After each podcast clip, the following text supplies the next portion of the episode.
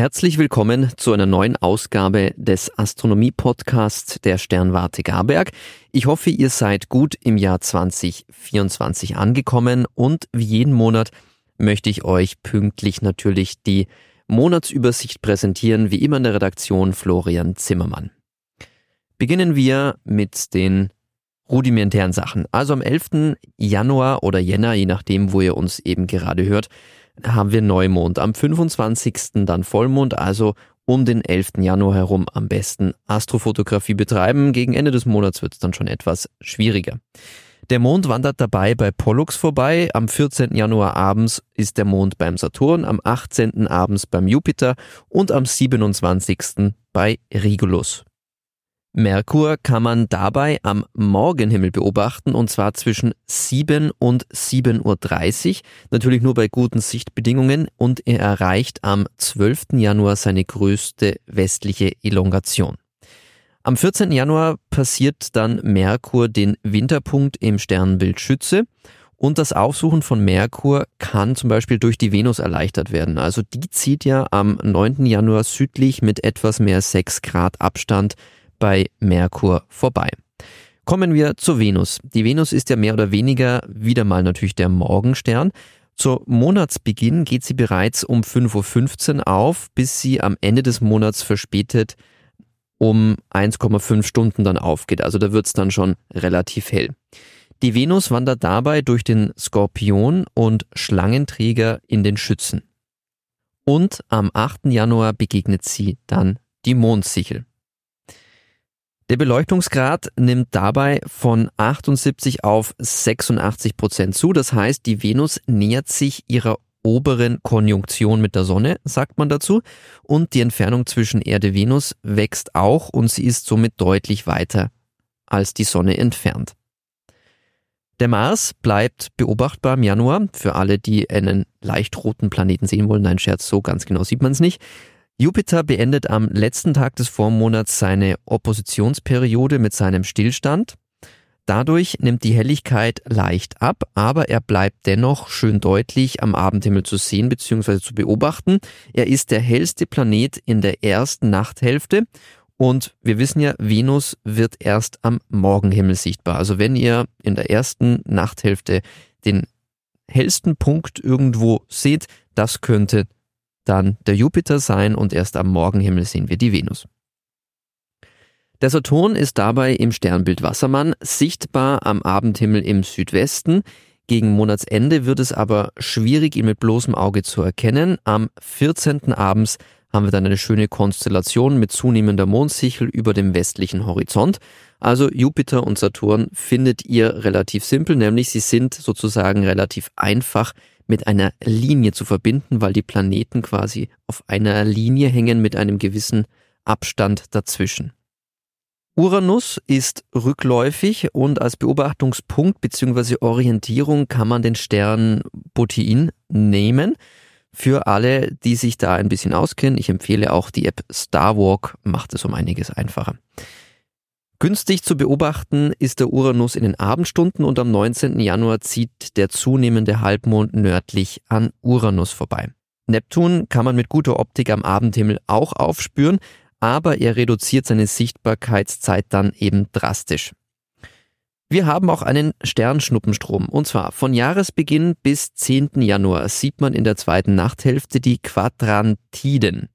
Der Ausstrahlungspunkt bzw. Radiant ist der Nordteil des Boötes, so wird auch der Strom dann letztlich manchmal Bootiden genannt. Und der Radiant erreicht erst am Mitternacht eine größere Höhe über dem Horizont, sodass die Morgenstunden am besten für eine Beobachtung geeignet sind. Maximum ist hier am 4. Januar. Der Mond erhält dabei leider die zweite Nachthälfte drastisch und somit ist nur ein Teil der Meteore sichtbar. Die Eintrittsgeschwindigkeit der Meteore liegt bei circa 40 Kilometer pro Sekunde. Wer Lust hat, kann das ja mal in Kilometer pro Stunde umrechnen, dann kann man sich grob was drunter vorstellen. Kommen wir zu den Wintersternbildern. Das bekannteste ist im Winter natürlich der Orion. Die beiden hellsten Sterne sind Betelgeuse und Riegel im Orion. Und im Südosten ist Sirius als hellster Stern des Himmels vorhanden und als Hauptstern im großen Hund.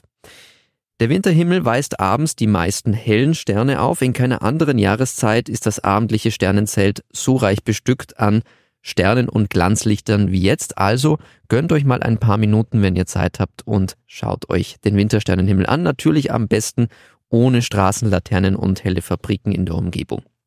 Besonders ist auch das Sternbild Fuhrmann mit dem hellen Stern Capella. Auffällig leuchtet auch der helle rote Stern Aldebaran. Er steht mitten im Sternhaufen der Hyaden. Und wenn man ganz genau hinschaut, sieht man auch Star Wars Kämpfe. Nein, Scherz gibt's natürlich nicht. Aber Aldebaran, da klingelt irgendwas. Besonders sind auch die Plejaden im Stier beziehungsweise auch Siebengestirn genannt. Also man sieht da so mit bloßem Auge eine Art kleine verschwommene Wolke mit ein paar schwächeren Punkten. Und wenn man die Möglichkeit hat, das länger zu belichten, dann wären die richtig schön blau. Also kann ich nur empfehlen, ist ein super Objekt neben den Orion-Nebel zum Fotografieren, gerade auch für Einsteiger. Hoch im Osten haben sich die beiden Sternenketten der Zwillinge eingefunden. Ihre beiden hellsten Sterne heißen Castor und Pollux. Das Sternenpolygon, das aus Capella im Fuhrmann, Aldebaran im Stier, Riegel im Orion, Sirius im großen Hund, Procyon im kleinen Hund und Pollux in den, Zwill in den Zwillingen gebildet wird, das nennt man das sogenannte Winter-Sechseck. Wenn ihr jetzt überhaupt nicht mitgekommen seid, kein Problem. Starwalk 2 installieren, dann könnt ihr das jederzeit nachschauen. Im Osthorizont kann man den Löwen erahnen. Er ist das bekannteste Frühlingssternbild, also dann natürlich erst gegen Ende Januar. Und Cassiopeia ist hoch im Nordwesten und ist relativ leicht zu erkennen. Es sieht aus wie ein großes W, also das Himmelsweh, wird es auch oft genannt und die mittlere Spitze davon deutet auf den Polarstern. So findet man immer ganz schnell den Polarstern, der sich nur ganz minimal über die Nacht gesehen verändert. Um den kleinen Wagen zu erkennen, braucht man gute Sichtbedingungen. Das Sternbild ist zirkumpolar, das heißt, man kann es in jeder klaren Nacht des Jahres sehen. Hängt auch mit dem Polarstern zusammen.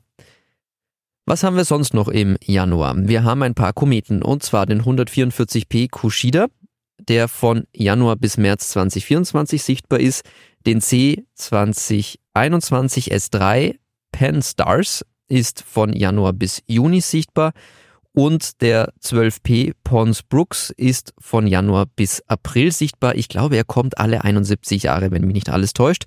Aber ihr findet alle detaillierten Infos zu diesen Kometen auf waa.at, die Wiener Arbeitsgemeinschaft für Astronomie. Und noch ein persönliches kleines Projekt, von dem ich hoffe, dass ich euch dafür begeistern kann. Und zwar installiert euch bitte mal die App Verlust der Nacht, heißt diese App.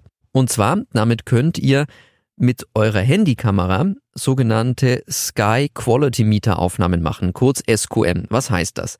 Um zu bewerten, wie hell oder dunkel der Nachthimmel ist, macht man Sky Quality Meter Beurteilungen, kurz SQM.